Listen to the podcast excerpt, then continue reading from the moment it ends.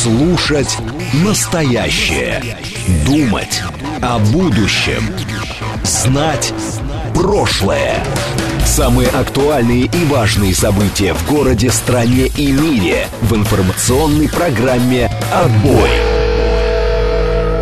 Ваше мнение очень важно для нас. Пожалуйста, оставайтесь на линии. «Отбой».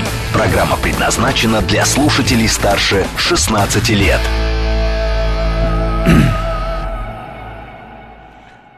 18.06 в Москве. Программа «Отбой» на радиостанции «Говорит Москва». Микрофон Александр Асафов. Мы с вами традиционно продолжаем, да, несмотря на то, что четверг, несмотря на то, что 18 мая, традиционно продолжаем встречаться, обсуждать разное, высказывать мнения. Ну и я вам пообещал, а, собственно, приводить гостей. Ничего пока такого супер экзотического, да, так, наверное, стоит сказать. Я пока не нашел, со всеми идут согласования, в том числе с достаточно редкими гостями. Вот, но а, есть люди, с которыми мне интересно, и вам тоже иногда бывает интересно. И вот вам понравился господин Федоров, ну, многим из вас, да, сказали «Жиза», «База», да, «Молодец», «Молодец», а господин Федоров разрезал всю матку правду этой самой Америки – и, в общем, хотим еще. Вот. А у нас будет сегодня тоже Федоров. Но, правда, другой. Э, Георгий Владимирович, э, который, да, лидер движения «Гражданская солидарность». Он э, много в чем разбирается, много где побывал последние дни. Вот, и поговорим с ним, в том числе об обстоятельствах нашего информационного бытия. Пригласите Дмитрия Анатольевича. Дмитрий Анатольевич не пойдет ко мне на радиостанцию не пойдет, потому что я человек беспартийный. Вот, э, поэтому анонс такой на сегодня, да, будет у нас вечером гость. Кстати говоря, у вас там, возможно, а, хотя нет, вот я вижу видео на ютубе работает. А, значит, соответственно, работает, скорее всего, и ВКонтакте пока не вижу, но сейчас заработает. И в Телеграме тоже надо проверять, пока проверить не могу. Если вы не видите видео, а очень хотите, не беспокойтесь. Сейчас вы увидите, сейчас наладится. Вот, собственно, это то, что можно посмотреть будет, э, когда гость придет. Да и сейчас можно посмотреть. Вот, э, готовьте вопросы. А, значит, можете почитать его телеграм-канал э, Федоров здорового человека. Федоров Курильщик у нас был в прошлую пятницу, именно поэтому он так канал назвал, то что их все время путали. А вот, полистайте, посмотрите, может быть, какие-то вопросы появятся к докладчику. А, значит, писать нам можно, ну, вы знаете, на всякий случай каждый раз говорю. Даешь Федоровых в эфир, пишет нам Олег. А вот пишет он куда? Он пишет в Телеграм-бот. А, я вот был на одной радиостанции тут, и вчера, кстати говоря, после наших с вами встреч, и послушал, как они предлагают коммуницировать, вот, и понял, что это сложно, что вот будь я желающим с ними покоммуницировать, я бы не справился. Потому что они говорят, пишите нам в WhatsApp, а, причем даже не упоминают, что он принадлежит запрещенной в России компании Мета. Пишите нам в WhatsApp по номеру ту-ду-ду-ду-ду. То есть для того, чтобы написать, я должен этот номер услышать, куда-то успеть зафиксировать, хоть в телефон, да? Вот это ты Также ждем ваших сообщений. А, Сергей Федоров, лучший хоккеист в истории. Ну вот, а после чего это написал нам 279. А, после чего я этот номер должен занести в контакты, ВКонтакте найти его по WhatsApp, и тогда уж писать сложно. А, взяли бы хоть QR-код, показали, что ли. Пригласите Стерлигова. Да, честно говоря, о чем с ним? Про что? Про то, что колдунов надо, колдунов ученых-физиков надо топить в речке, да, или про что? Вот, э, и, собственно, я понял, насколько это сложно. Вот я вам диктую эти номера, да, а вот реально человек с который, ну, в нашем с вами общении не состоит, ему надо либо там куда-то на сайт лезть, потому что со слуха за забить номер это крайне тяжело. А, поэтому у нас более-менее комфортный способ общения через Telegram-бот, потому что запомнить буквы и повторить их латинскими буквами говорит МСК-бот в одно слово в поиске в Телеграме проще, чем запоминать длинные номера, да еще и записывать потом в телефон. Итак, чтобы написать э, в Телеграм-бот, э, напишите в поиске, в окошечке поиск Телеграм следующее латинское заклинание. Говорит МСК-бот. И у вас там э, выпадет в поиске этот самый бот красненький, да, сможете писать. Мастер говорит, зовите любого с трэш-контентом, по-любому будет весело. А пузатый Жожень предлагает звать Паука Тащим-то, например. LJJ, э, это Александр Гельевича Дугина. Ну, я знакомый с Пауком, кстати, ну, если как он себя чувствует, очень давно, много лет не слышал о нем ничего. И с Дугином тоже не сказать, что мы там близко знакомы, но он сложный.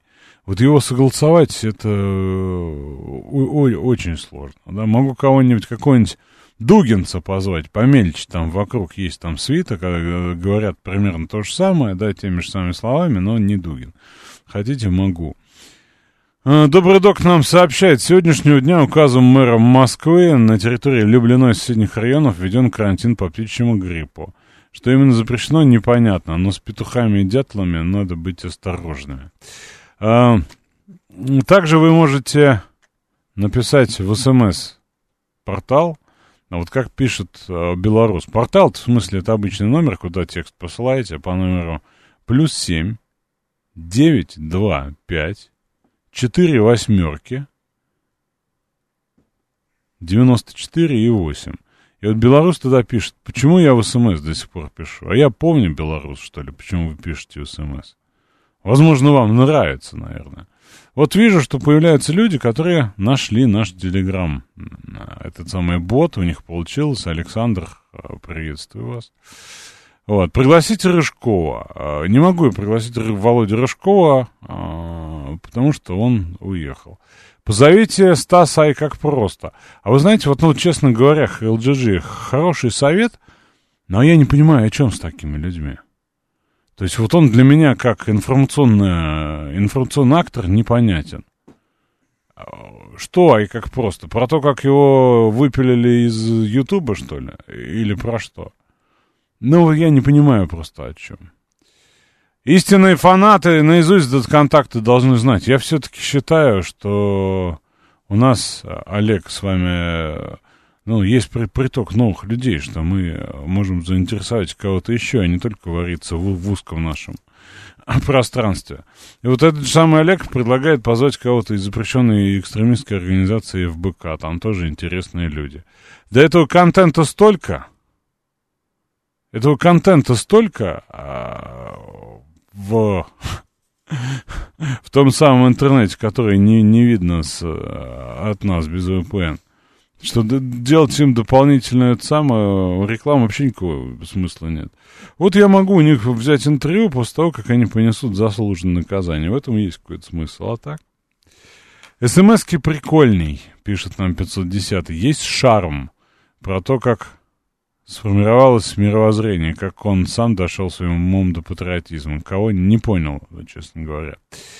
А, возможно, вы меня забанили, сами не знаете за что, случайно как-то. Я знал, белорус, я знал. А, я знал, за что я вас забанил. Я помнил, да, но вот я забыл за давностью времен.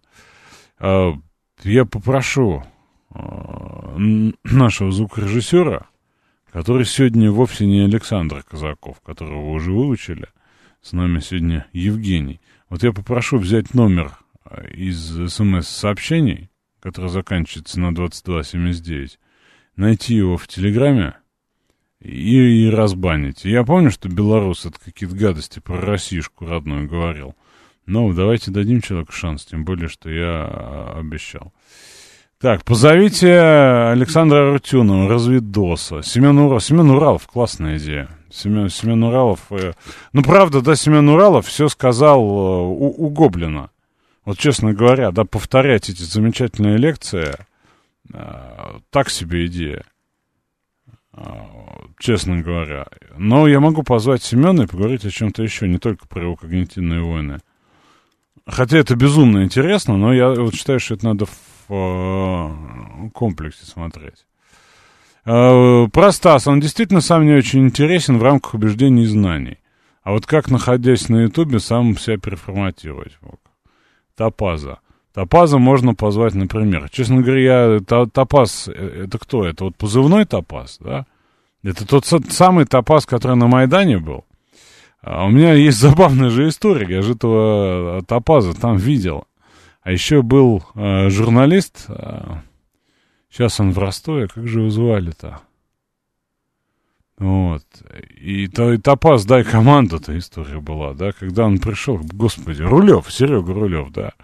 Вот. И, собственно, мы вот с Рулевым ходили на антимайдан, и, собственно, история с Топазом-то такая, что Топаз а, был главный за охрану антимайдан, такой достаточно щуплый молодой человек, и они не узнали Рулева, подумали, что это враг, и, в общем, ввалили ему достаточно крепких.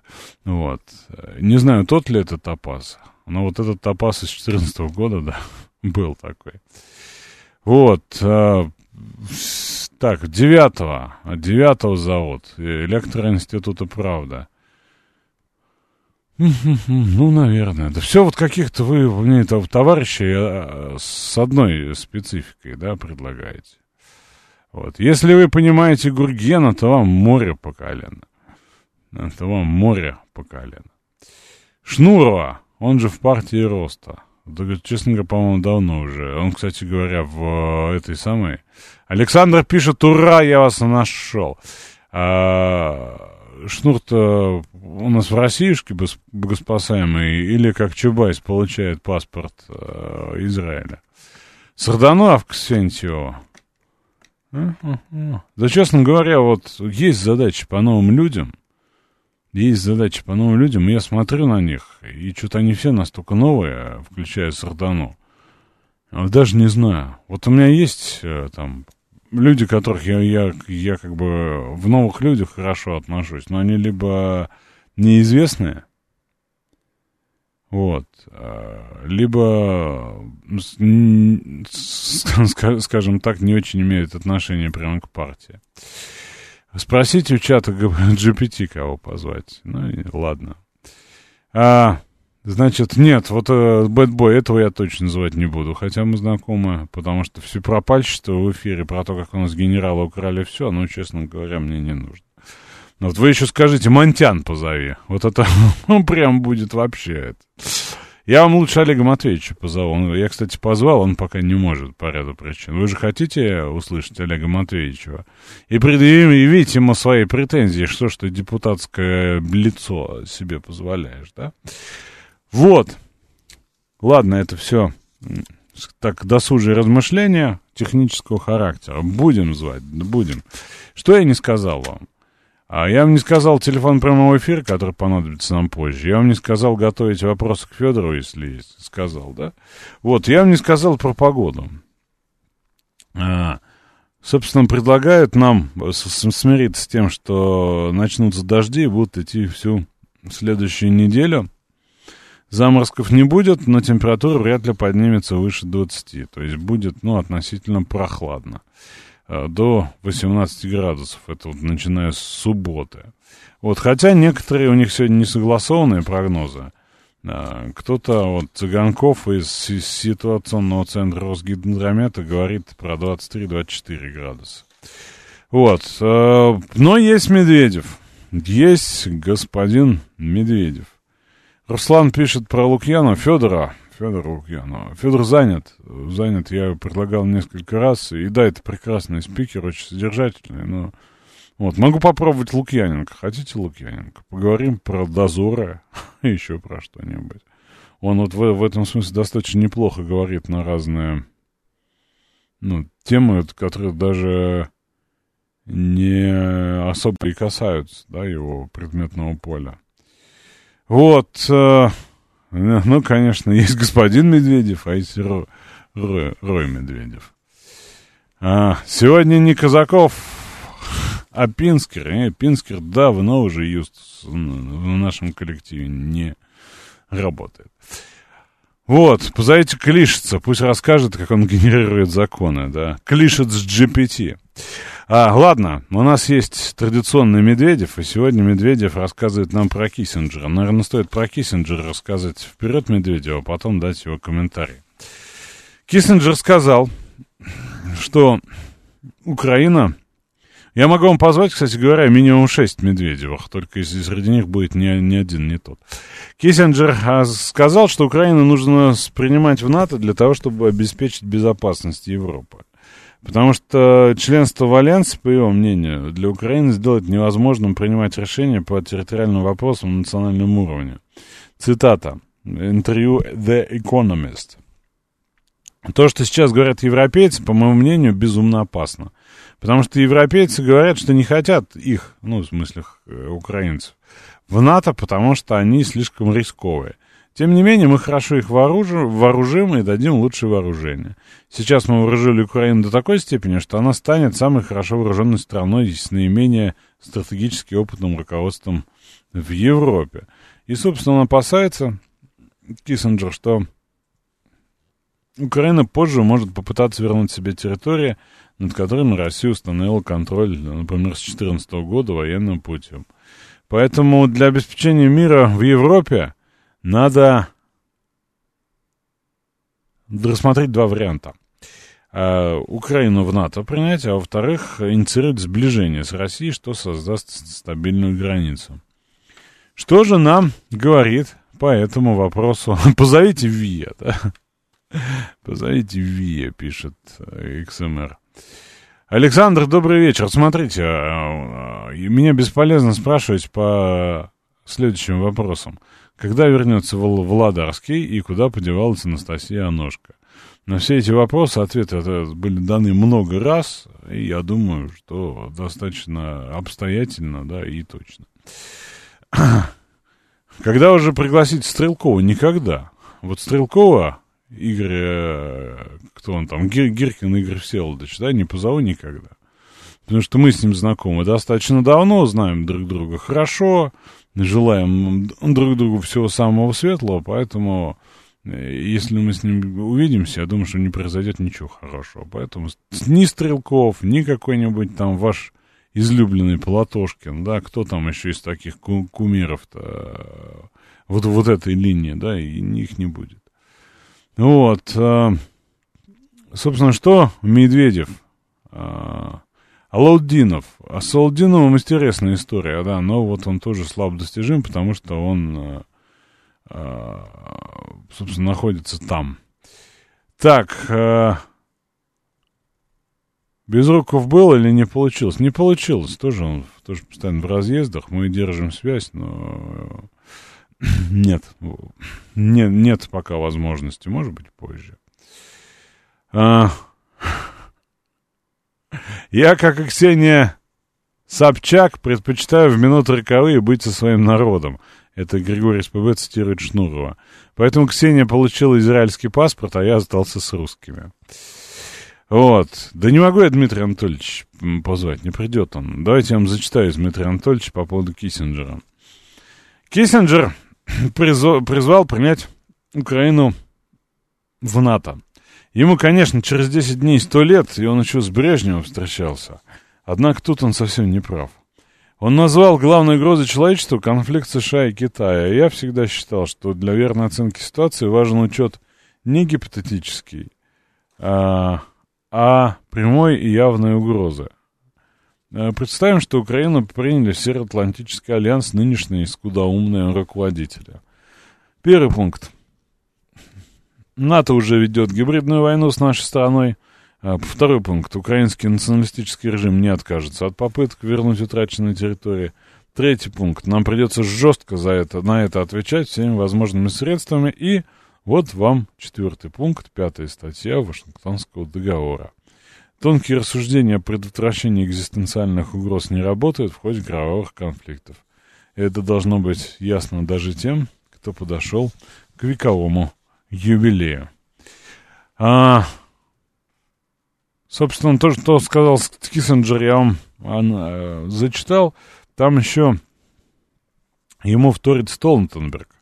А Столтенберг ему вторит в следующем ключе, что Не могу я предвосхищать решение глав государств и правительств, но ясно одно. Все, все страны НАТО согласны с тем, что Украина должна стать членом Альянса. Так Столтенберг прокомментировал вопрос по поводу ожидания от июльского саммита. Они уже подчеркивали это, они, в смысле, другие государства НАТО, на саммите в прошлом году и подтвердили в декабре. Однако самая насущная задача сейчас — помочь Киеву в военном конфликте. А, и он ушел от вопроса, ну, от ответа, точнее, на вопрос — Э, может ли он представить, что НАТО откажется от своего неписанного правила, запрещающего принимать в альянс страны с неразрешенными конфликтами? На столе, сказал он, лежат различные предложения. Киевский договор по безопасности, разработанный э, группой экспертов с участием Украины и моего предшественника а, Ан- Андерса Фога Расмуссона, помогая, предлагает укрепить возможности Украины по, по собственной обороне. Это должно быть достигнуто за счет крупномасштабных поставок оружия и долгосрочных инвестиций в обороноспособность Украины. Другие страны предоставляют прямые гарантии помощи. Нам нужно обсудить это подробно. Его спросили, кстати говоря, что у тебя там по планам-то? Ты же год назад должен был уже возглавить Норвежский банк. Э, но его продлили, он ответил, у меня нет других планов кроме как уйти с поста этой осенью.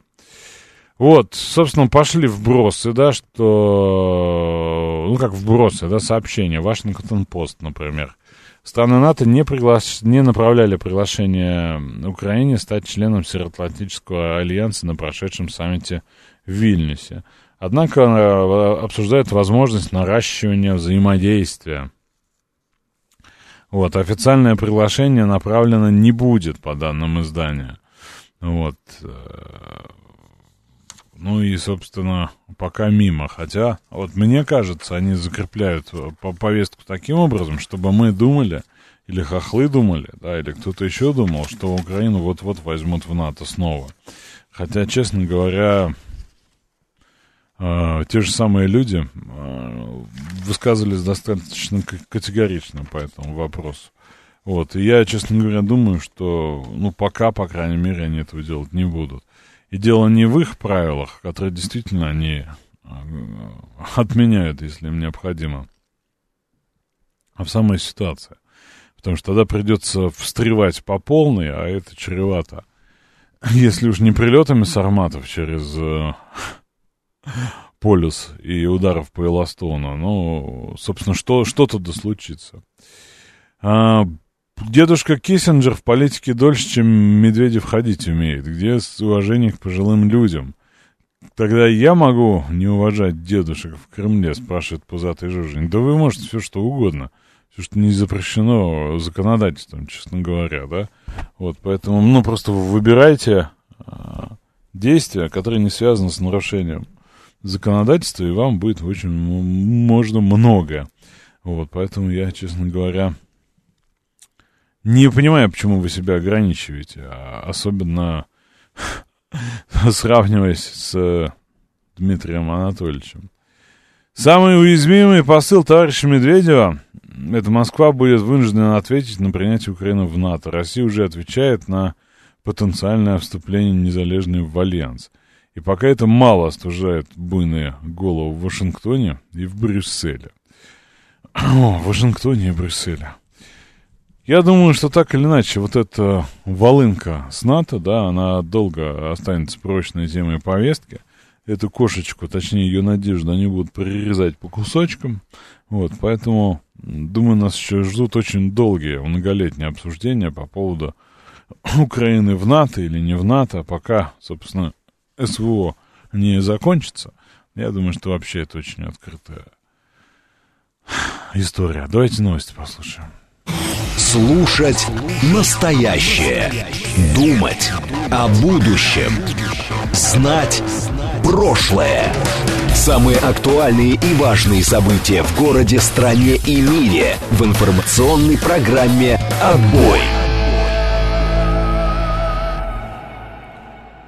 В городе, стране и мире. И не только. В виртуальном мире тоже, да, в выдуманном мире розовых единорогов. Да. 18.35, программа «Отбой», продолжаем. Собственно, обсудили Медведева, да, есть много возмущения, что неужели за возраст надо уважать, даже если ты типа бидон. Вообще, уважать людей пожилых, несмотря на их там физические или умственные кондиции, это неплохая история, да. Потому что вообще нам бы поучиться уважать. К сожалению, эта наука у нас тоже редуцирован. Мы такие циники, да, такие все, э, что не уважаем никого и не сего, себя в первую очередь, да, это так себе история. Я не в том, что смысле я вам выговариваю, я сам такой же. Я, я сам такой же, да, и это, конечно, не самые лучшие мои черты. Вот, но в этом вижу много общего, что называется, 90-е, да, нас протащили через это. Вот, и там вот, например, Сол пишет, а, Бидон не человек. А, Бидон не человек. Вы знаете, много советов пригласить того или иного слушателя в эфир.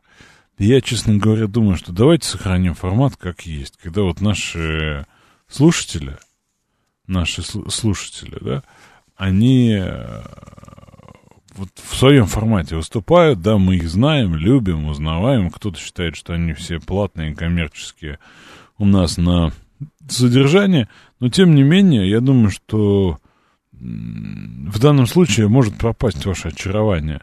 Потому что когда вы человека не только слышите эпизодически, но и видите, да, вы, соответственно, можете к нему поменять э, свое отношение, да, и разочароваться, а ничего хуже разочарования нет. То есть мое рыло там вы уже видели, и, собственно, даже попривыкли, наверное. А вот, допустим, представьте, что вот любой из, пользователей, из наших слушателей, кого вы знаете хорошо, а, а, ну, например, трехногий карлик, да, и вот он приходит в студию, и вы видите, да, и вам ничего не нравится, ни мимика, ни, ни, ни манера изъясняться, ни жесты, и вы думаете, какой ужас, это что, я вот наслаждался позицией, мнением, комментарием вот этого вот, и все, и все, у вас трагедия, интрига, вы уходите слушать радиостанцию с восточными напевами, да, и делаете это долгое время, с украдкой вытирая слезу, когда очередные черные глаза раздирают вам мозг да, посредством аудиоволн. А, давно не слышно Михаила. Был Михаил, кстати говоря, зря вы. Григорий СПБ. Вот, поэтому по слушателям, да, я думаю, что надо все-таки сохранить э, существующий формат, сохранить интригу, потому что в случае э, там Гургена, там эта интрига многолетняя, например. Вот. Э, Виктор 26 пишет мне, а, пробел, вы, пробел, точка, пробел, попробуйте, пробел 26.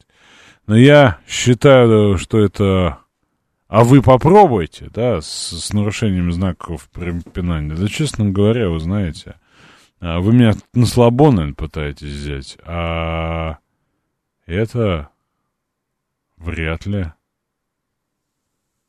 получится. Будем язвить в телеге. Хорошо, договорились. Зазадрон спрашивает, когда мне уже будете платить? Да я никого не плачу, собственно. Опосредованно вы мне платите ну, опосредованно, да, я-то вам... как? Александр, пригласите Владимира. Даже если он на зарплате, он коммунист, а коммунисты деньги ни к чему, поэтому переводите их мне. Сложная комбинация, зачем его для этого вызывать? А, я вижу, что проведены технические работы по деблокированию, да, не украинского зерна, а этого самого белоруса, белорус переведен из статуса э, человека, пишущего в СМС, в э, Телеграм теперь может писать. Олег, вы повторяетесь, только что я рассказывал, почему слушатели не, не буду звать. Значит, э, смотрю из интересных новостей, а, там, мы обсуждали вчера с вами людоеды Буданова-то нет, что-то они опять риторику свою эту начали про убивать русских, вот, и, и так далее. Вот, сегодня Подоляк, да, сказал, Украина вас ненавидит, а, мы будем вас преследовать везде, везде и всегда, с вами разговаривать нечего, да, вы не знаете современных человеческих языков, как будто ты знаешь. Вот, но в этом это достаточно забавно, потому что вот, ну, не бывает в этих информационных а, пространствах случайных заявлений. Особенно, когда это превращается в систему, я понимаю, что Арестович э, выпал, выпал из, э, ну, своей повестке, да, сейчас Арестович занимается вербовкой электората Юго-Востока, вот, э, то электората партии регионов, не побоюсь этого слова, да, электората ОПЗЖ, ну вот, для них теперь есть новые спикеры. А для нас с вами спикера нет. Кто-то нас с вами должен невротизировать, кто-то должен говорить про нас и о нас. И если Арестовича у нас забрали, ну вот, то, соответственно, нужны новые. И вот на нас тестируют то Буданова, то Подалека. Вот, тем не менее, там Россия пыталась какие-то а, мнение и спросить в Совбезе ООН, распространив вот эти а, заявления этого самого Буданова и так далее, реакции, конечно, никакой. А, Люся отрабатывает за Евровидение, пишет Солдим.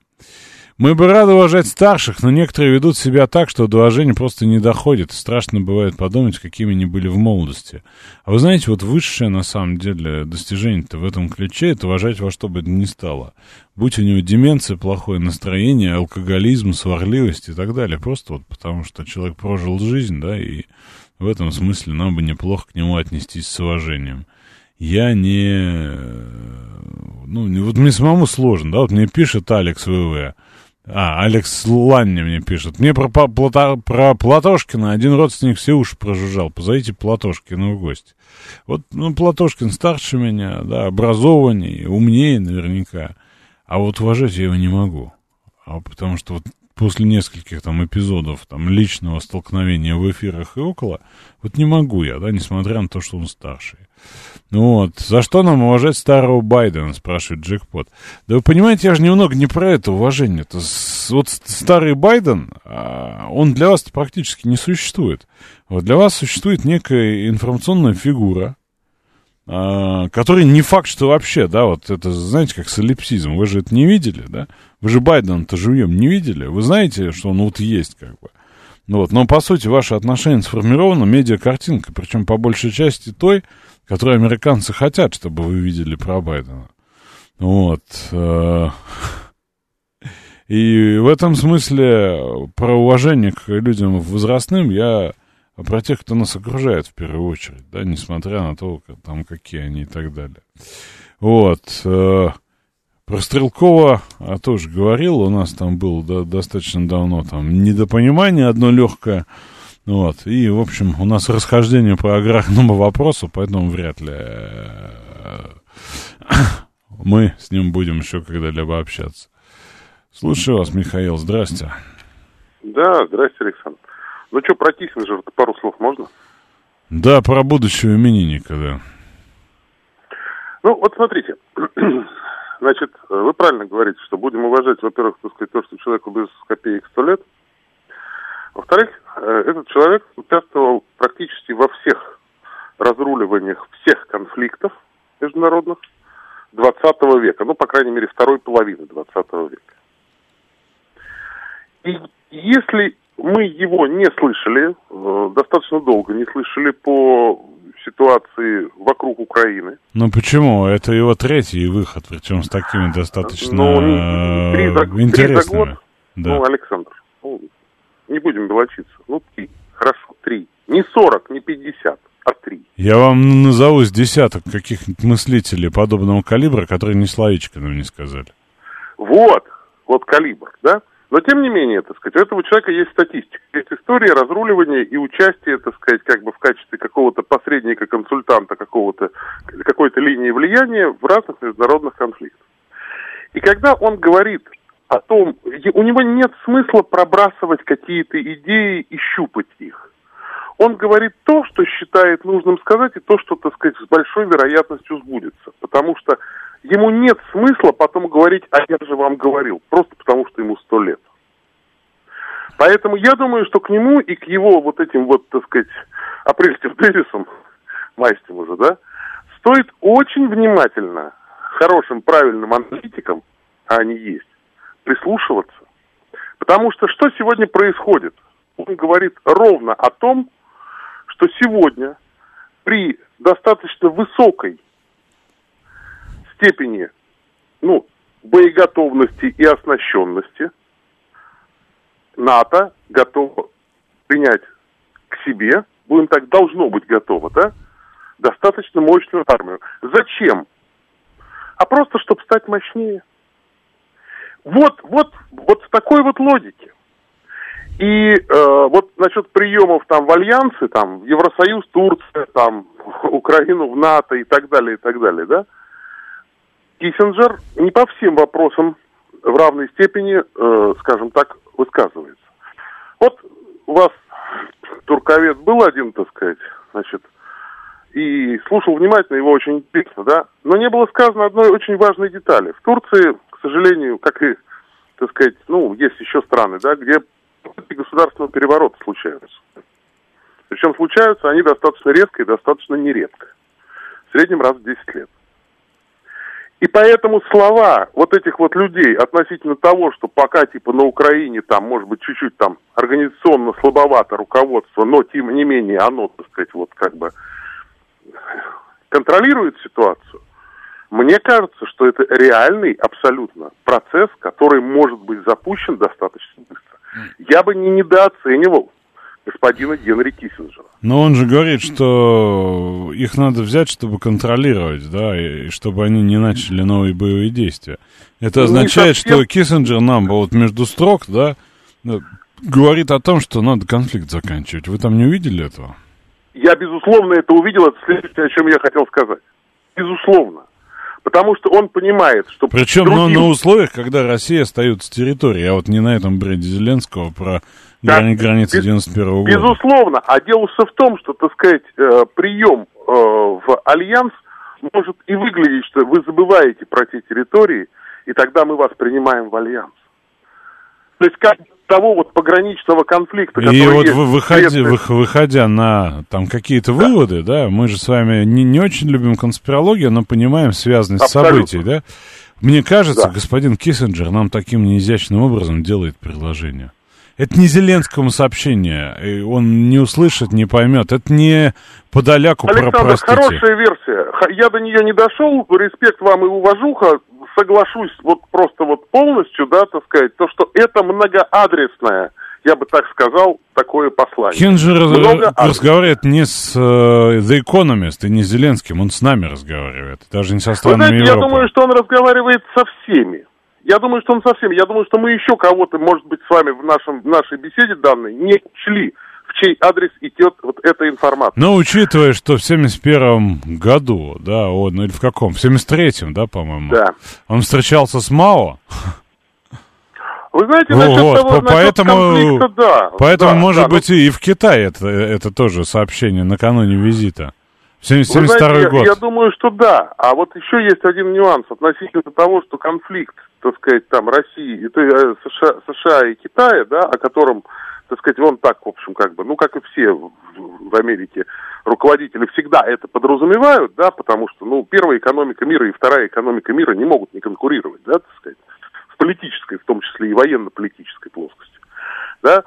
И вот мне кажется, что он дает еще один посыл относительно того, что Европа при вхождении Украины в альянс да, получает достаточно большую, крупную территорию, которая пока ударами возмездия с нашей стороны еще не разнесена в клочья с точки зрения инфраструктуры. В том числе. Более того, Украина всегда рассматривалась Европой как потенциальная промплощадка. И мы с вами знаем о том, что, так сказать, вот эта вся евроинтеграция, о которой говорили, так сказать, начиная с Ющенко и заканчивая, значит, как крайним их президентом, э, значит, вылетело из головы просто. Янукович Виктор Федорович. Януковичем, да. Между Януковичем, да. Бьет горькую, по слухам, да. Да, да, да, да, да. Значит, соответственно, ну, это, я ж не нарколог, что мне, какая мне разница где. Вот. Значит, э, так вот, я вам интересную вещь скажу. Вот эта вся евроинтеграция была настроена на то и направлена на то, чтобы сделать из Украины промплощадку для Европы. Нет, промышленность, я позволю себе с вами не согласиться, поскольку я, спасибо, Михаил, достаточно плотно вопросом занимался. Промышленность они, ну, и частично выкупили, да, вот, собственно, та собственность, за которой переживал Ренат Леонидович Ахметов, она, в общем-то, не его. Давным-давно это продано все немцам и так далее через акции и, прочие, да, миноритарство. Вот, собственно, ту промышленность, которую они хотели, они получили. Она их устраивала, причем это скорее добывающая, нежели обрабатывающая, да. Ну, или обрабатывающая, называется, в черне. А, а все остальное, Пайет, был такой господин Джеффри Пайет, э, этот самый посол. И вот он говорил, что управдома из вас не получилось, то есть промышленный потенциал, он, конечно, большой, но вы в теории э, и практике должны стать аграрной супердержавой, аграрной сверхдержавой.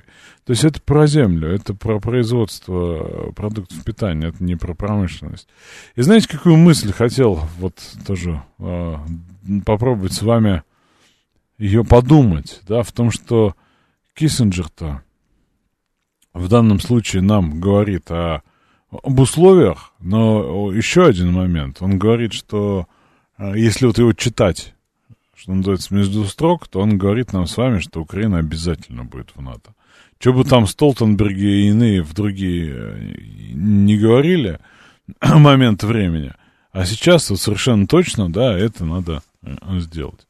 Здравствуйте, Гурген, слушаю. А, добрый вечер, Александр. Вы знаете, я согласен с вами. И, э, вероятно, именно так и стоит понимать. А, визионер ли он, сложно сказать.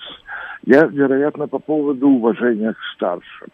Обратите внимание, мы знаем о Северном Кавказе и даже о Закавказье, о среднеазиатских республиках, где очень, ну, это такой стереотип, да, уважительно относятся к пожилым людям. Видите ли, у них нет э, такой специальности, как гериатрия. Это вообще достаточно редкая специальность. Чем старше, э, Александр, согласитесь со мной, тем становишься, как ни странно, самодостаточнее. И где-то после 70 лет человек уже не думает – и при, причинно-следственные связи для него не имеют никакого значения. Он уже не горит, он тлеет. Определенном правду он уже не думает, он уже вспоминает. И вот для этих уважаемых людей в чем уважение? Поступать только по-своему но всегда преподнести какой-то маленький гимник, а, жест уважения старшему. Это действительно потрясающе. А, Александр, когда политика и экономика смешиваются в коктейль, вы знаете, это коктейль очень на любителя.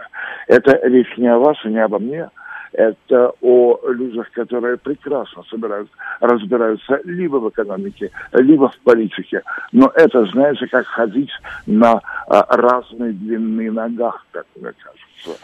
Вы потому знаете, я хромаю на обе ноги, потому что в экономике я весьма слаб.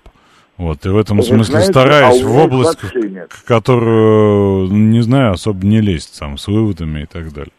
Я тот самый трехногий карлик. Александр, это потрясающе. Есть такая максима. Человек идет не туда, где, ну, куда нужно, а туда, где его любят. Это я о себе. А, конечно, а, вчера вечером Залихватская радиостанция, такая вся диссидентская, с молодежным названием – а, дала строку прекрасным дикторским голосом. Господин президент поздравил еврейское население России с праздником Рош-Хашана. Вот это уже просто прямая клевета на а, первое лицо. А разве нет? Рош-Хашана 25 или 29 сентября этого года. Глава Рош-Хашана года. А сейчас только 25 числа будет э, то, с чем поздравил Владимир Владимирович, это очевидно Йом Иерусалим, День Иерусалима, это вполне, это очень большая, большая благодарность ему за это, да. Но э, 25-го первый день действительно великого праздника Матан Золотейну, а праздник называется Шавуот, или по-ашкенадски Швуэс, его многие произносят. Вот. Это принципиальный праздник, это дарование Торы. 3380 Из э, новостей схожего антисемитского ряда, уж простите мне такое высказывание, ну, да. я, я слышал только то, что по линии Судан Беркович на Рому, на Романа, точнее, Силантьева, написали кляузу за антисемитскую э, экспертизу, что он когда обвинял Беркович, Беркович же правильно фамилия, да? Э, да. да, Беркович ставил свой спектакль, вот он написал вот ее джихадистские какие-то симпатии в очень, по мнению еврейского конгресса, э, антисемитских тонах. Это единственное, что я слышал и про Рошашану, да, и про прочие обстоятельства в ближайшие дни.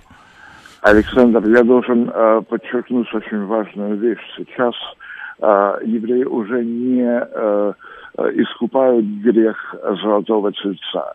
Это закончилось. Говорят в Талмуде о э, некой беспричинной ненависти евреев к евреев. Синат хинам это называется на иврите.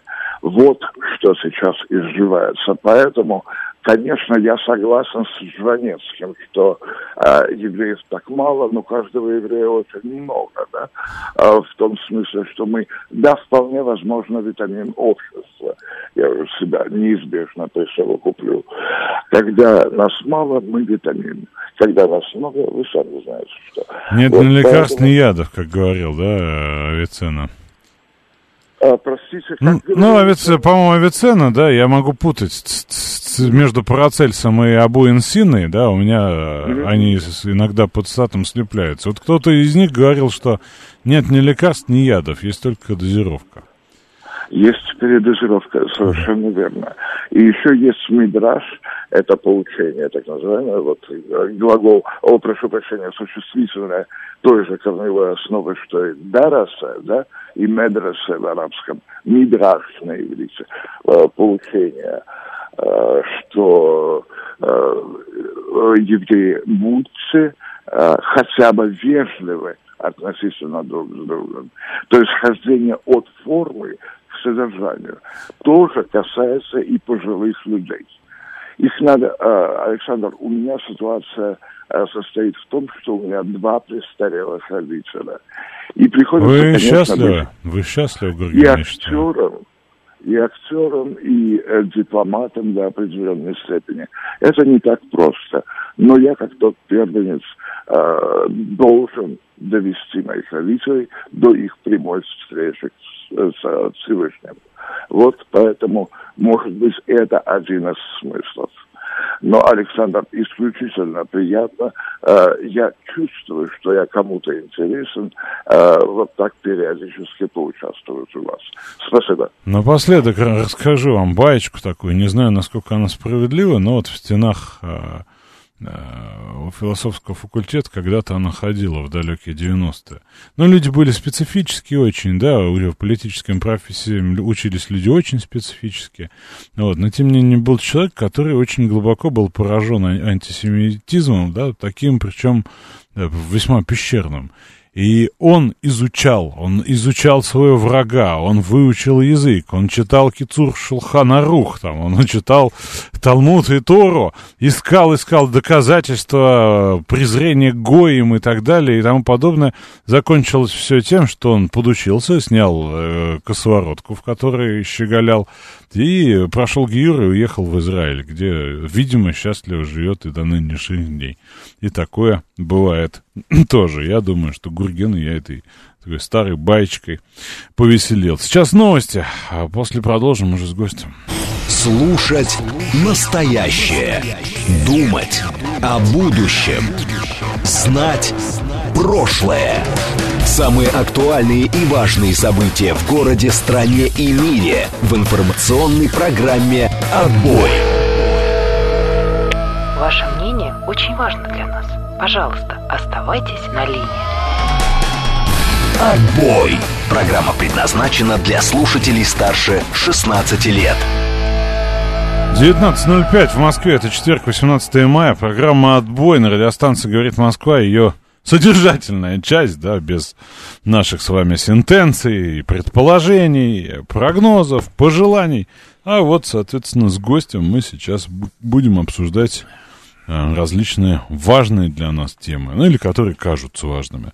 В гостях у нас Георгий Владимирович Федоров, телеграм-канал Федоров здоров... здорового человека. У нас Федоров Курильщик был на прошлой неделе. Да, да, да. Подписывайтесь на Федоров здорового человека. Вот, можете заодно на мой телеграм Обязательно. подписаться. Вот, собственно, о чем хотелось поговорить. На самом деле, тем много, да, и вот трезвый взгляд на окружающую информационную действительность всегда полезен. Хотя, конечно, мы понимаем, что у нас есть субъективное отношение у каждого, да, свои позиции, да, по ряду там и политических фигур, и действий. Но вот в целом хочется поговорить. А, вот мы анализировали заявления Кессинджера, Столтенберга и так далее – есть ощущение, что Украину в НАТО примут Ельским саммитом или вряд ли? Да нет, слушайте, чтобы такую в таком состоянии э, приняли военно-политический блок, чтобы потом все сразу в нее впряглись в открытую войну с Россией, никогда ее не примут. Это просто могут ее да, могут ей дать посидеть на стульчике рядом, погладить ее, Зеленского обнять, сплакнуть, обещать, как бы принять какую-нибудь декларацию о том, что это все обязательно будет, но, естественно, Украина ни в какой НАТО, а тем более сейчас... Тогда зачем, зачем в повестке это появляется? Это Нет, ну, нас слушайте, пугают? Ну, не то, что пугают, нам же это неприятно, это раз. Во-вторых, это обнадеживающе так действует на э, оппонентов в Киеве, потому что они же должны что-то скармливать внутри себя, да, так скажем, они должны говорить, что мы куда-то стремимся. Вот в Европу уже почти взяли, теперь э, безопасность должна быть обеспечена блоком НАТО. Им там, конечно, с нами как сказать, ручкаются и даже говорят, что давайте, давайте скоро подпишем. Поэтому, кстати, и до 24 февраля ее бы вряд ли им прям открыто взяли, потому что там есть по уставу НАТО есть определенные претензии, вернее, ну, про невозможно, конф... да. Про конфликты, конфликты про и, и спорные границы, да. А, ну, а, ситуация в том, что НАТО, точнее вступление, стремление, да, как уголовники говорят, с, стремление в НАТО закреплено в официальных документах как государственная цель Украины. И в этом ключе не ЕС, а как раз НАТО является золотой мечтой, поэтому, собственно, они и обсуждают. Вообще я смотрю, что вот повестка международная, да, она напряжена в ожидании двух действий. И это вовсе не выбор Эрдогана с, с его успешной зерновой сделкой, да, о которой тоже пару слов хотелось бы сказать. Это саммит G7, куда прибыл уже господин Байден, и вот грядущий июльский саммит НАТО. И господа здесь достаточно эффективно формируют повестку. Да? Они вот и для нас много чего а, говорят устами э, там, подоляков и, и прочих будановых, ну и для своего зрителя тоже. Тем не менее, ну вот, э, хотел бы как-то кратко, да, по международке пройти, как э, ты считаешь, а, что принесет саммит G7? Принесет еще новые санкции, принесет истребители на Украину, а, увеличит какие-нибудь поставки, которые осложнят ситуацию на линии боевого соприкосновения. Ну, Чего ждать? -то? Мы знаем, что там Британия сейчас высказалась о том, что она начинает учебу там украинских летчиков. Американцы сегодня сказали, мы запрещаем. Ну, мы же понимаем, что американцы могут сказать официально, что мы запрещаем, но неофициально, так скажем, а, с 2014 года мы знаем, что и британцы, и американцы Э, присутствовали, обучали и, соответственно, э, уже готовились к тому, чтобы, так скажем, Э, личный состав там подразделений определенных ВСУ и там нацбатов теробороны, ну, теробороны в меньшей степени, да, уже были готовы воевать в том числе и на натовской технике. В данном случае то, что касается, естественно, это заседания вот эти вот будут абсолютно агрессивными по отношению к нам, э, с, ритори- с риторической, ну, риторика будет выдержана на самых высоких, так скажем, таких вот э, тонах, тонах да, э, конечно же, какая-то, какие-то санкции или призывы, вернее, к санкциям, потому что НАТО никакие санкции не вводит, да, это, конечно же, будут, а какие-то инициативы будут озвучены, естественно, а, там будет озвучено о том, что будет увеличена военная помощь, просто потому что само по себе нахождение там а, Украины или там Зеленского или кого-то из их, так скажем, истеблишмента, оно не имеет смысла, если там им что-то не дадут, да, потому что у них подгорает. И в этом отношении, конечно, ничего хорошего так глобального э, ждать не стоит, но надо понимать, что они тоже взвешивают любые действия, они тоже понимают, что в Европе, например, европейская безопасность вообще, э, так скажем, на держится на одном волоске, и понятно, что многие ждут от того, э, ждут того, что будет на поле боя происходить и каким образом там будет это контрнаступление, не будет это контрнаступление, в каком оно формате и как. По поводу контрнаступления, кстати, Лукашенко говорит, что это самая там, мощная дезинформация. Вот что ты думаешь по поводу контрнаступа, так называемого? Ну, я там на Донецке бываю с разными миссиями, могу сказать, что в последнее время действительно а, противник активизировался по всем направлениям.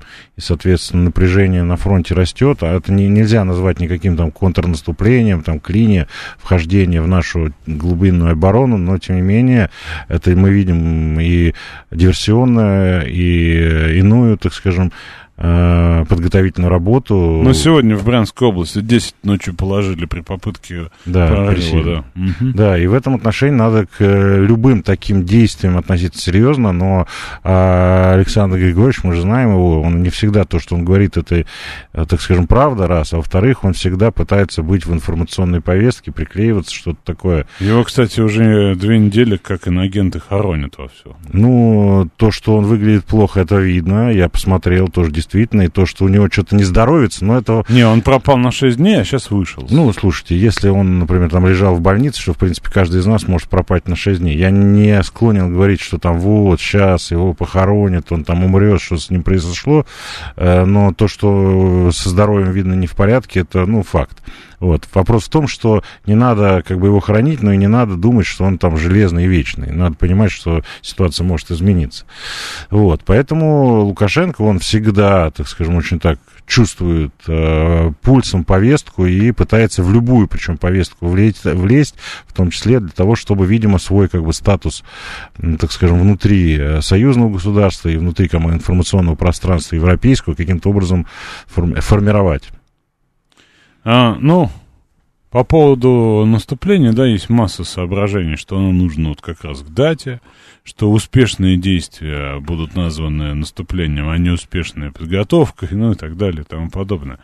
Вот вопрос задает слушатель один. Насколько украинская тематика, вот уже в вопросе, да, я люблю, когда вопросы содержат половину ответа, и такое имеют формирующий характер, да.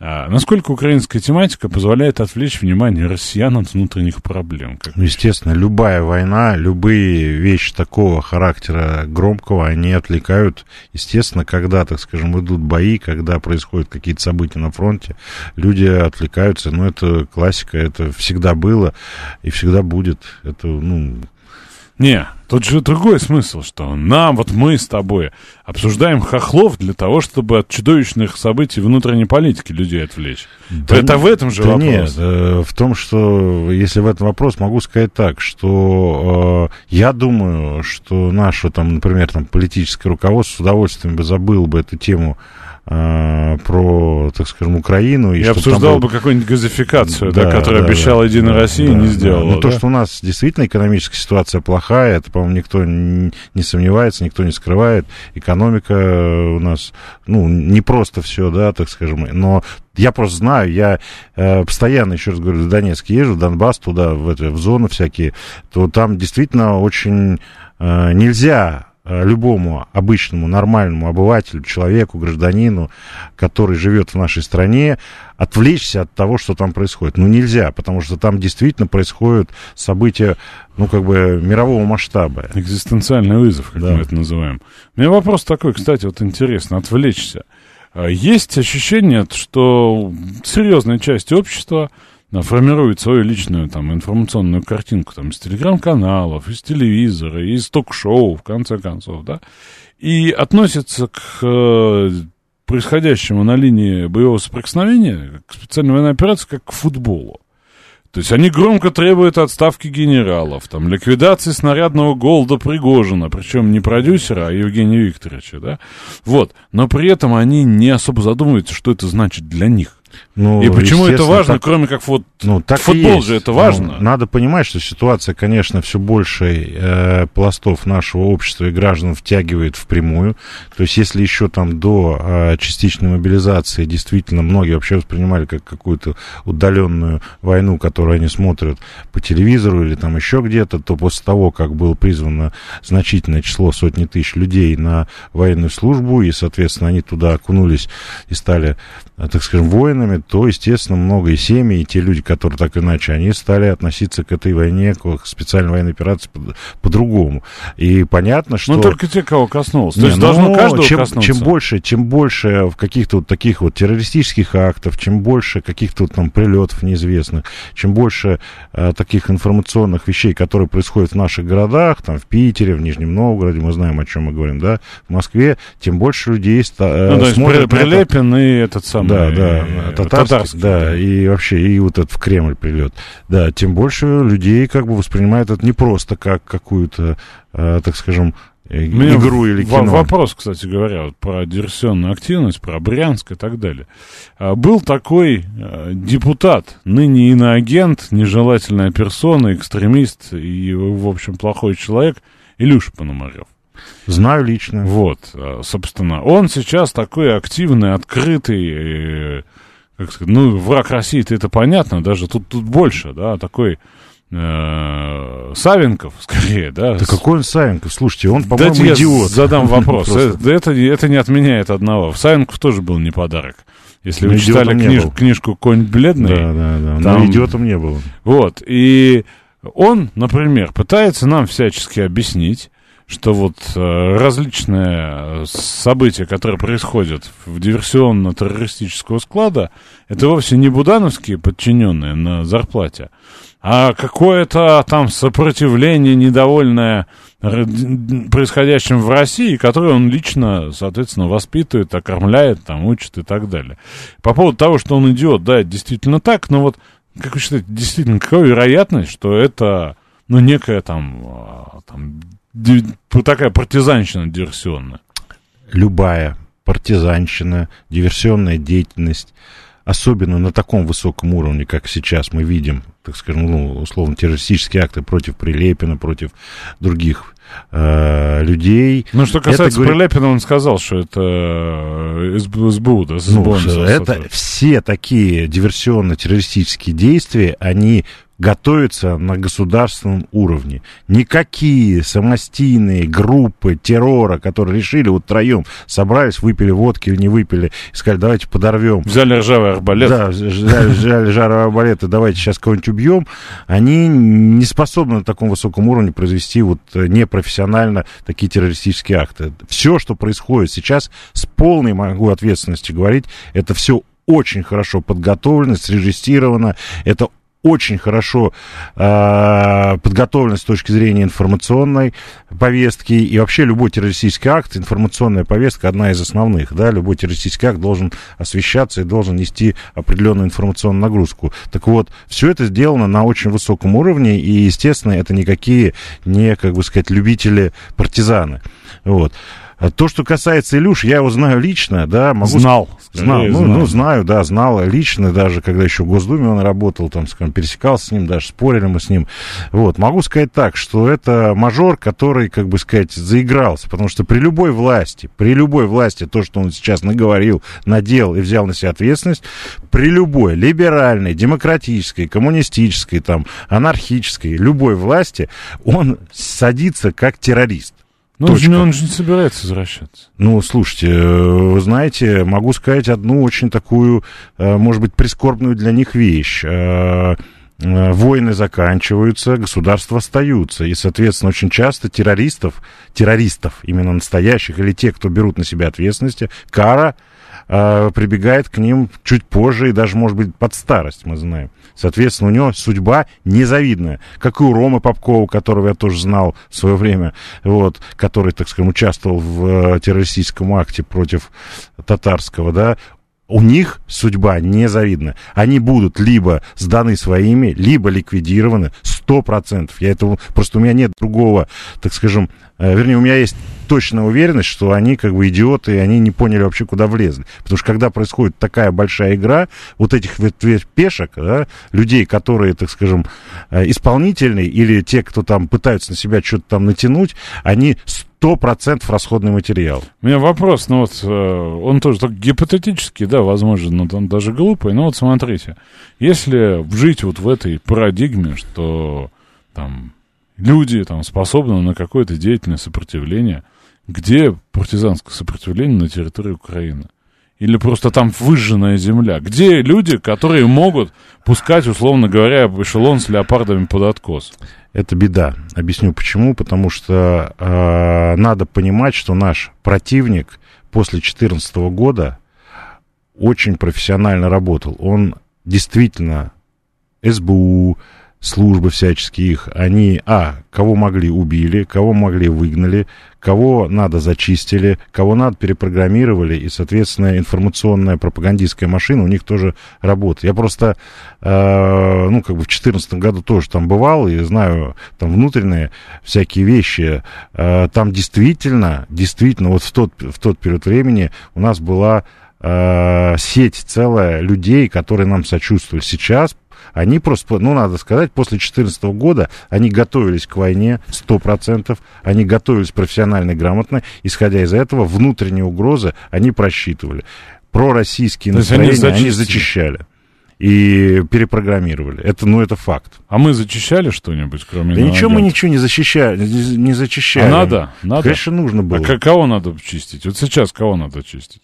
Ну, во-первых, я считаю, что должны понести ответственность те люди, которые э, занимались стратегическим планированием с 2014 года, те, кто, э, так скажем, э, надоумили наше мы, военное мы, политическое мы, руководство. Мы исходим из предположения, что есть какие-то люди, которые занимались какой-то работой, которая привела к совершению военными ошибок, там, в том числе... Да не только военными, а, и, и политических ошибок. Ну, например, э, как можно было с Медведчуком как бы выстраивать взаимоотношения стратегического характера. Ну вот как? С Медведчуком отношения когда начали строить? Ну вот я тебе и говорю. Никогда еще. Да, не, вот как можно Чуть было... ли не при Борисе Николаевиче, между да, прочим. Ну, это правильно. Как можно было, например, Януковича принять и не заставить его вернуться обратно для того, чтобы он там попытался выровнять ситуацию? Как можно было Порошенко, э, так скажем, признавать, признавать в, качестве, результаты? В, в качестве, если уж произошел государственный переворот в 2014 году, что все признают, да, профашистский государственный переворот. Почему там товарищ господин Зурабов, который он тогда ну, был... как пенсионером был. То есть да ладно, он же... Зурабов был, извините, у нас... Представитель... Его, его отправляли туда как на пенсию. Ну, о, вот, о, вот, он... вот это стратегическая ошибка. Нельзя отправлять Черномырдин и Зурабов, это, ну, то есть погреть, э, побить, ну, Черномырдин, в отличие от Зурабова, был, во-первых, подержавеснее, а во-вторых, он все-таки время от времени зубы показывал, а в-третьих, он там мелким гешефтом не занимался. Да, он там продвигал нашу газовую историю и много чего. Я с, и с ним тоже пересекался, да, так сказать, когда он же был жил, жив, и мы там ну, на Украине я присутствовал время от времени, да, а Зурабов это, ну, как бы определенный, как говорят бизнес-партнеры, там у них были какие-то бизнес-интересы вместе с Порошенко, и он решил сказать, что да, вот Порошенко такой хороший человек, с ним можно будет договориться. Но надо понимать, что мы договариваемся, но у наших оппонентов тоже есть причиндалы, и они тоже умеют договариваться, и тоже шантажировать и так далее. То есть у нас э, э, те к сожалению, ошибки, которые были в 2014 году, они привели к тому, что у нас пророссийского населения сейчас, вот именно на Украине, ну, как бы сказать, очень сложно найти. Потому что это опасно, в первую очередь. Любой человек, который сейчас на Украине не только э, там какую-нибудь, ладно, георгиевскую ленточку, а вообще просто что-то там усомнится в тех постулатах, которые по официальным каналам э, пропагандируются, он будет может быть физически уничтожен. Даже те люди, которые нам симпатизируют находятся там, они вынуждены идти в общем как бы э, фарватере.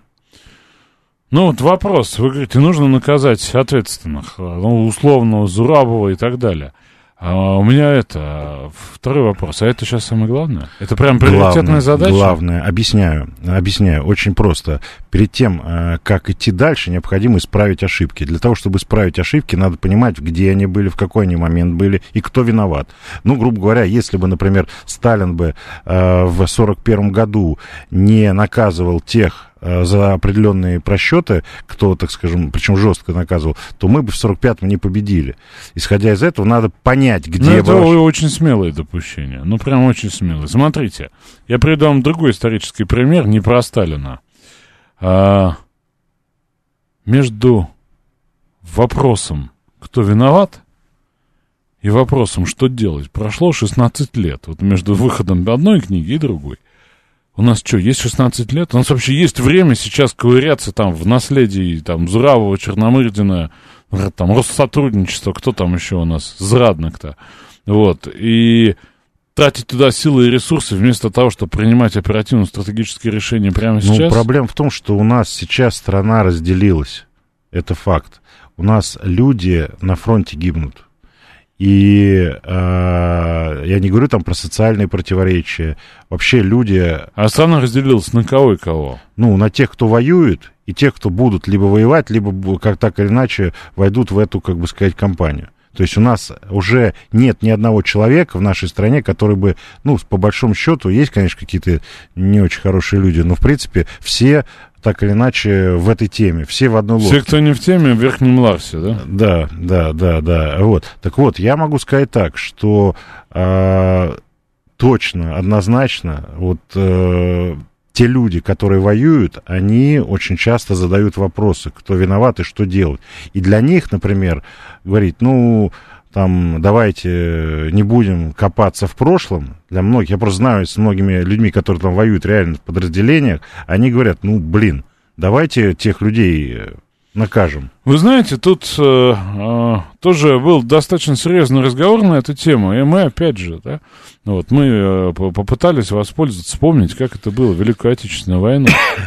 И среди тех, кто брал Рейхстаг, среди тех, кто брал Берлин, среди тех, кто там выходил из окружения, да, как мой дед, например, да, среди тех, кто участвовал в серьезнейших войсковых операциях, не только победных, но и победных в том числе, критика, знаете, какая была высшего командования? Про Жукова так немцы не писали, как говорили эти люди, которые под его руководством воевали. Однако, несмотря на существование вот этой позиции, они не сидели на пятой точке в ожидании, пока там Зурабова откопают и накажут.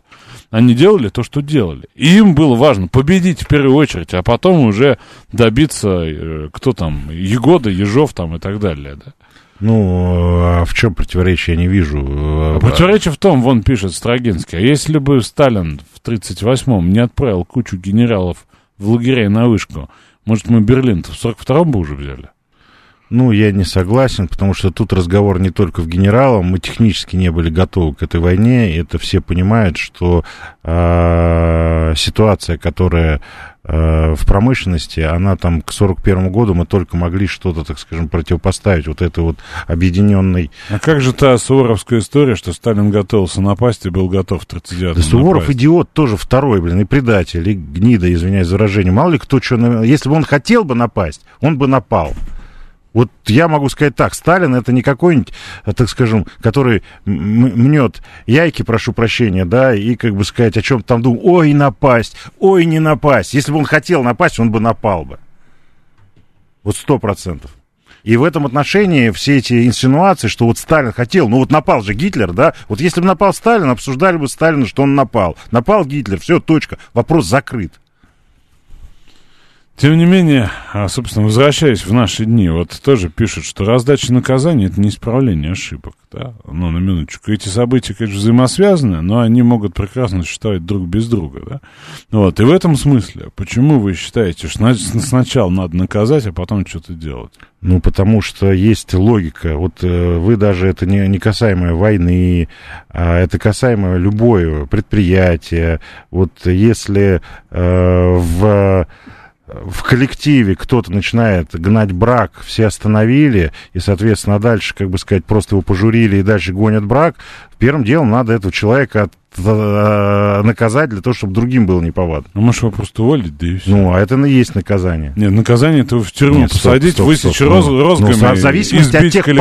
последствий, которые привело его деятельность. Если в результате вот этого брака взорвался станок за миллионы долларов, убил 10 человек, сгорело предприятие, то этот человек должен быть наказан не просто увольнением, а в уголовном порядке.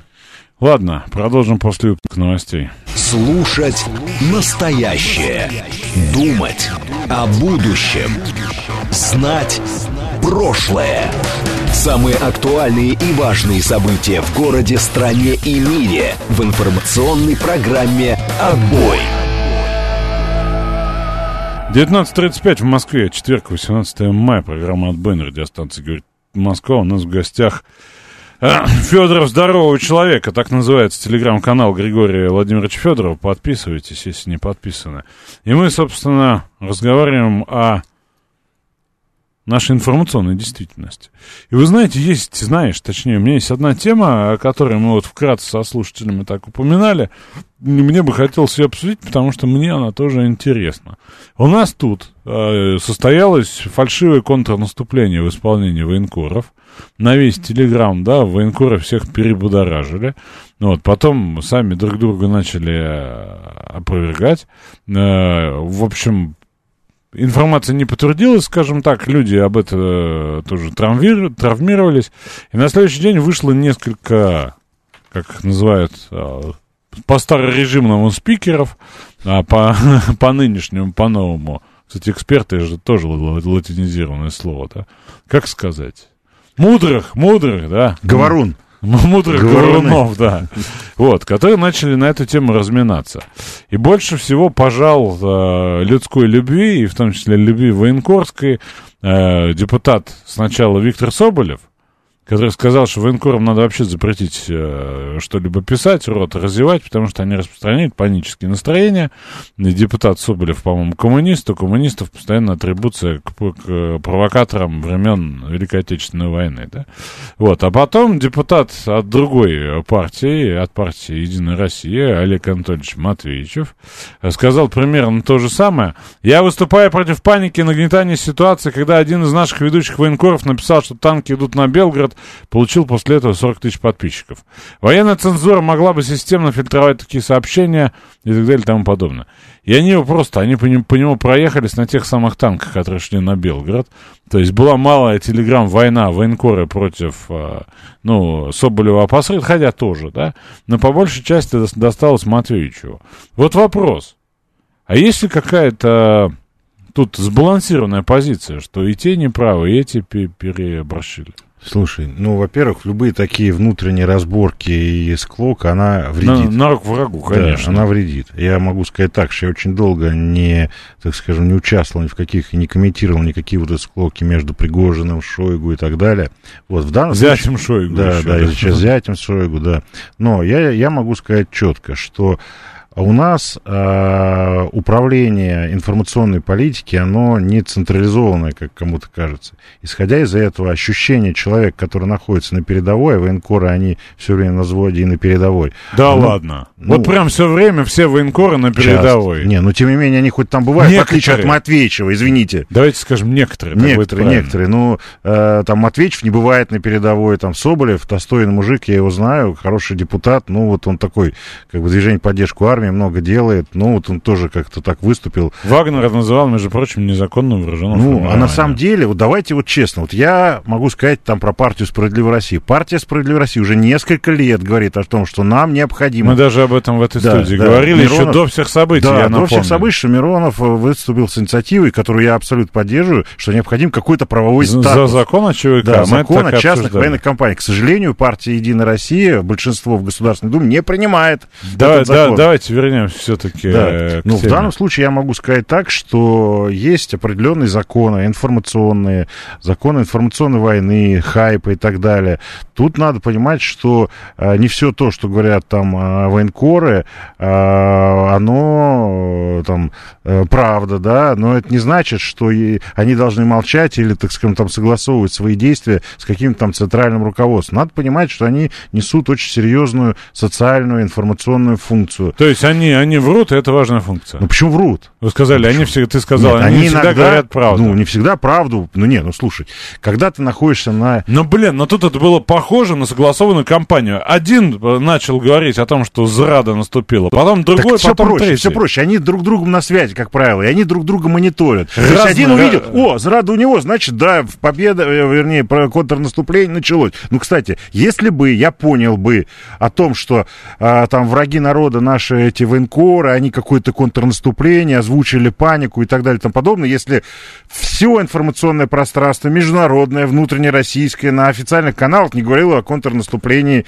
так скажем, э, э, ВСУ, Хорошо, военкоры, да, допустим, ну, в данном случае имеют право на ошибку, да? Конечно. Имеют право поддаться той же самой панике, хотя они там поближе и так далее. Конечно. Матвеевич, враг народа.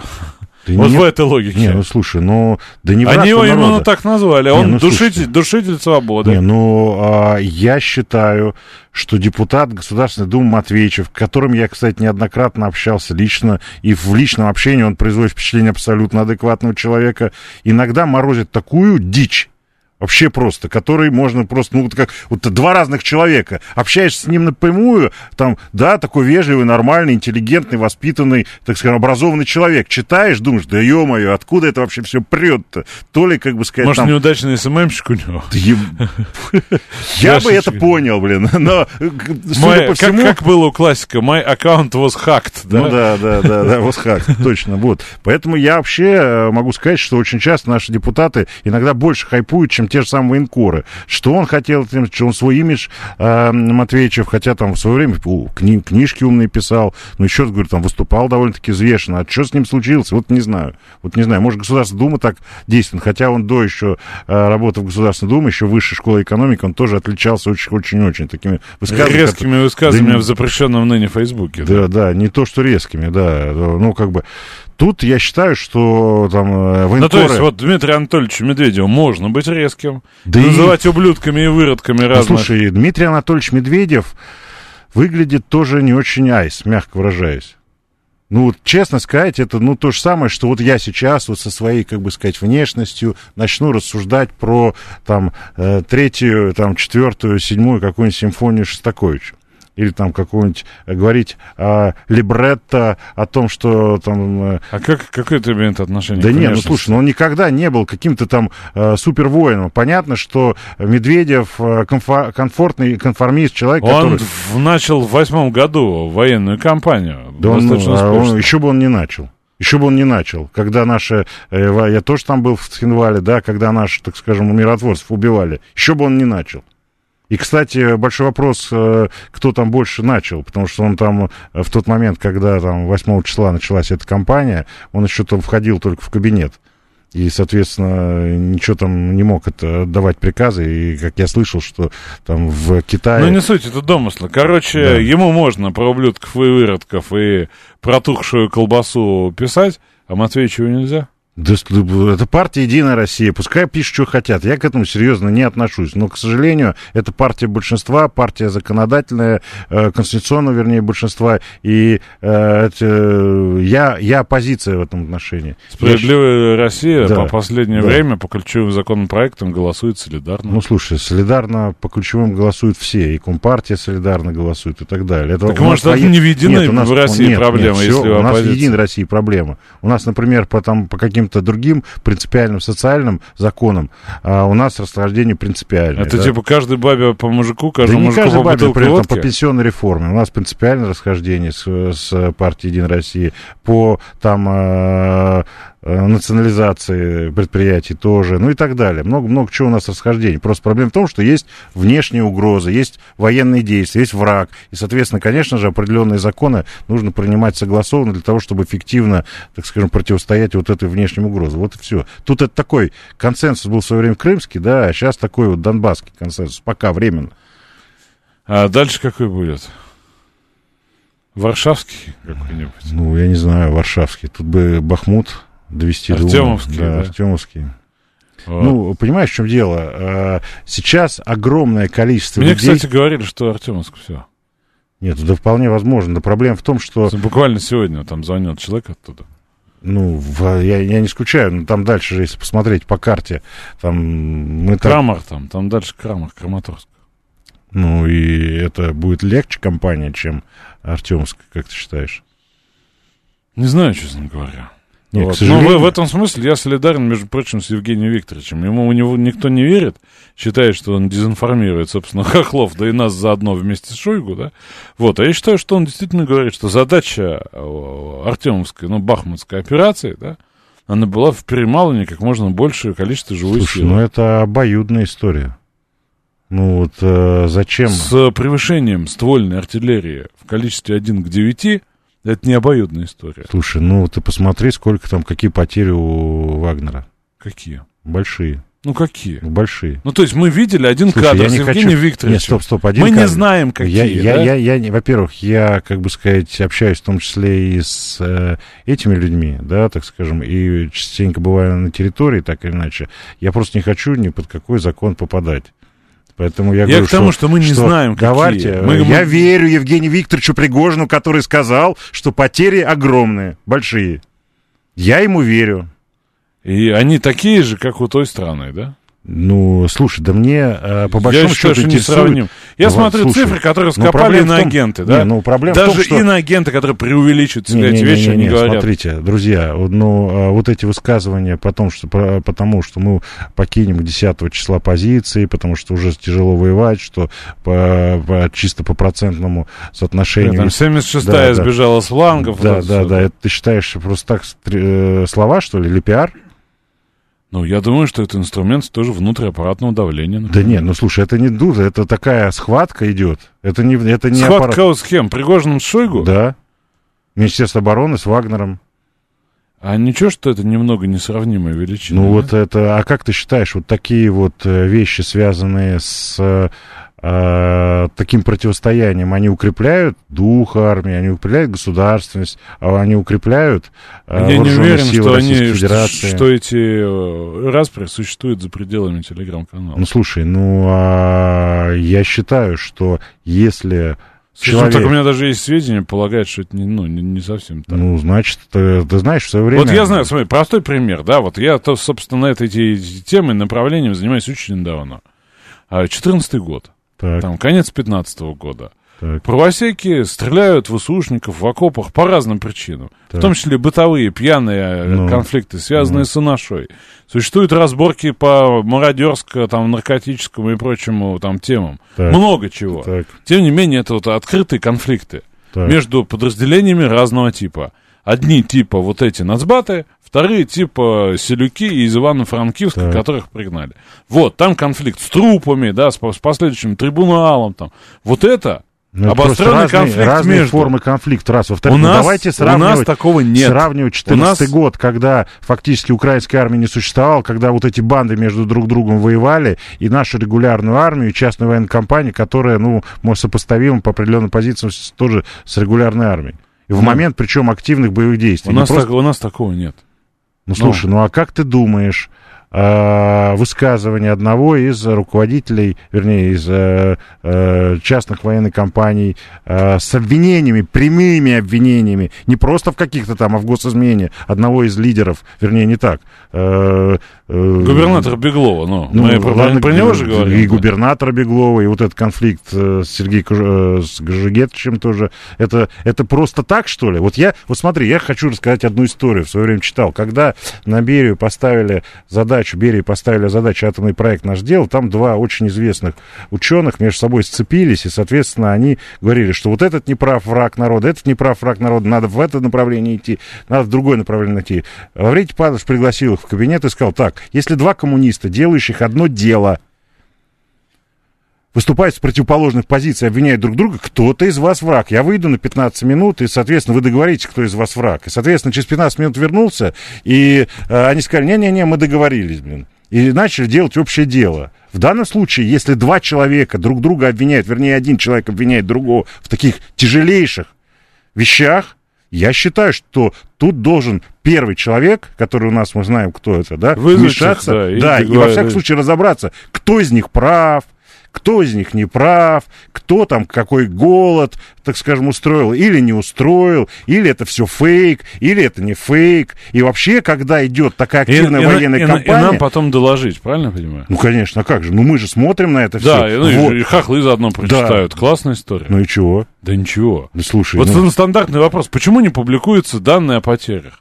Потому что это, ну, значимая военная информация. Ты знаешь, в чем дело? Почему я же- нам а не я говорю обязан не- я не говорю про- начальник докладывать? Нет, да? ну Потому слушайте, что- ну вообще-то даже во время Великой Отечественной войны был Софинформбюро, который говорил, сегодня был сдан город Белгород, прошли события такие-то, такие-то. Вы не воен- уподобляйтесь военкорам. Сегодня Нет, не- слушай, не не, ну это факт, но это нужно. Общество, общество, люди, которые живут, мы с вами, они должны понимать, что происходит.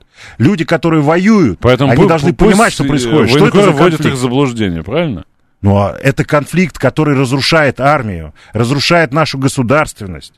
Это конфликт, который убивает все. А, кстати, тут всегда почему-то Стрелков виноват, да, в данном случае, как многие говорят, а во всем вообще виноват Стрелков. Не Я- слышал такого. Нет, ну я я сейчас с людьми общаюсь и говорят, а вот, вот э, Стрелков виноват. Так вот, я... Нет, про- кстати, Стрелкова масса претензий по 2014 году, и на эту тему там тоже много чего сказано. Слушай, ну я считаю, что по нему надо претензии все... Я, кстати, сразу скажу, что я там не сторонник Стрелкова, не его член его партии, не монархист, А не националист. Ну я условно говорю, да, имеется партия Стрелкова, как партия э, э, Рогозина, как партия там этого Пригожина и так далее. Я с ним, он там э, монархист, националист, я, так скажем, левый патриот, социалист. Во многом мы там с ним расходим. Но я могу сказать так, что После того, как у нас произошли вот эти события, которые мы все знаем, непростые решения, вообще вопросов по 2014 году нужно с него снимать. Ну, просто вот это моя точка зрения.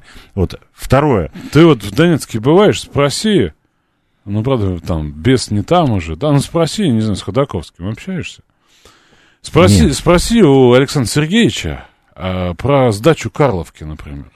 Слушай. И вот он э, тебе расскажет, что кого с чего снять и кого Слушай, куда я вот, вешать. я вот, я вот, я не хочу, вот если честно, в э, эти конфликты входить, потому что у меня Не, своя не, позиция. Нет, ты, ты говоришь огульно, надо с него все снять. Не надо снять, люди помнят. Не, ну слушай, ну давай тогда э, Харьковское направление непростое, Изюмское непростое решение, тоже давай обсудим, обсудим это. Ну давай, только я не знаю, а, кто вот там а, себя так повел.